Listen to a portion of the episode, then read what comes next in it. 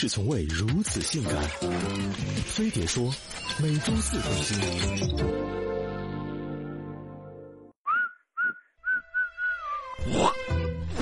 嗯。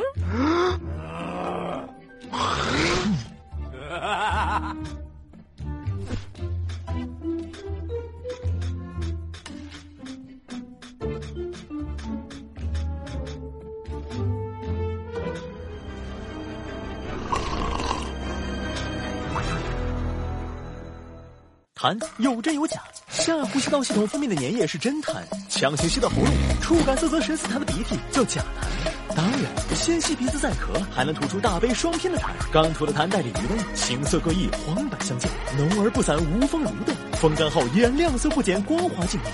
在阳光下熠熠生辉。吐痰类道分为唾、啐、呸咳吐几个段位，大致有三拍。第一拍，吸，深吸口气，气沉丹田，运痰而上，吸涕而下。第二拍，咳，大咳一声，痰顺烟走，便扫气管，点滴不留。第三拍，呸，喉头定痰，剧烈而呸，急促有力，掷地有声。最后鞋底一蹭，摩擦收尾，动作高调却不张扬，富有张力，不发情绪，让没痰的人都喉头一紧，痰迷也不甘平凡，花式吐痰，所谓风骚各种招，他们吐在路上、墙上、蹲坑边上，要不是底薪。引力，他们能送弹上天，他们蹲着土跳着土跑着土边开车边吐，一扭头一口浓痰，化成万千雨露，群沾所有车窗。谁开敞篷，唬谁一脸。古人吐痰玩得更溜，东京贵族夫郎每次吐痰，仆人必须跪下接痰，用口呢。美名曰“肉拓壶”。宋朝景仁将军把痰吐在侍从衣服上，并给喜痰匠一天，简直痰界良心。文艺界的痰画风也很迷。诗仙李白曾作诗：“咳唾落九天，随风生珠玉”，来表达美人吐的唾沫都跟玉珠似的美的哟。今天我们也这样歌颂艺术造诣极高的痰。我在马路边看到一块钱，弯腰伸手把钱捡，怎么这么粘？妈的，谁的痰吐的那么圆呐？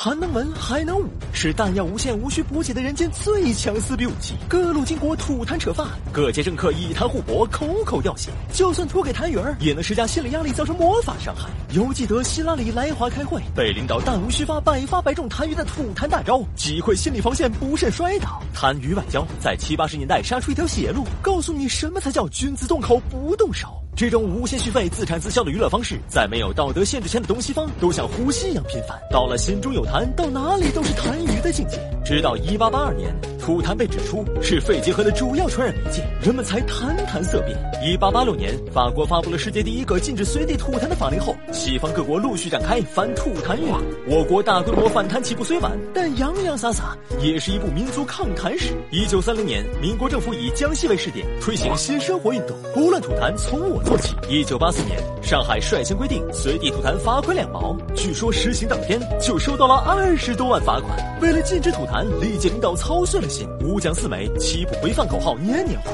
标语横幅处处贴，不仅写进教科书从娃娃抓起，甚至写进科目一，让学员一脸懵逼。最牛不过李家坡，吐痰就是犯罪。李光耀的严惩制度让师承吐痰现象绝迹，然后怒领另类诺贝尔心理学奖，厉害了。弹之于口，正如弃之于局。不吐不快不放不爽吞吧憋屈自己吐吧恶心别人但该吐还是要吐的。痰的颜色粘稠度反映肺部的健康状况老了不会吐痰还有生命危险趁年轻赶紧学。不过吐痰也按基本法多戴口罩减少痰液痰用纸包不随地吐才能吐得优雅吐得大度吐出安全的痰健康的痰吐出符合社会核心价值观的好痰。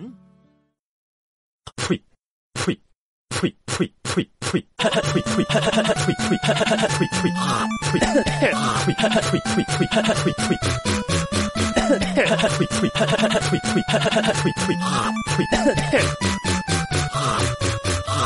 哈呸呸呸呸呸呸。呸呸呸呸呸呸呸呸呸！呸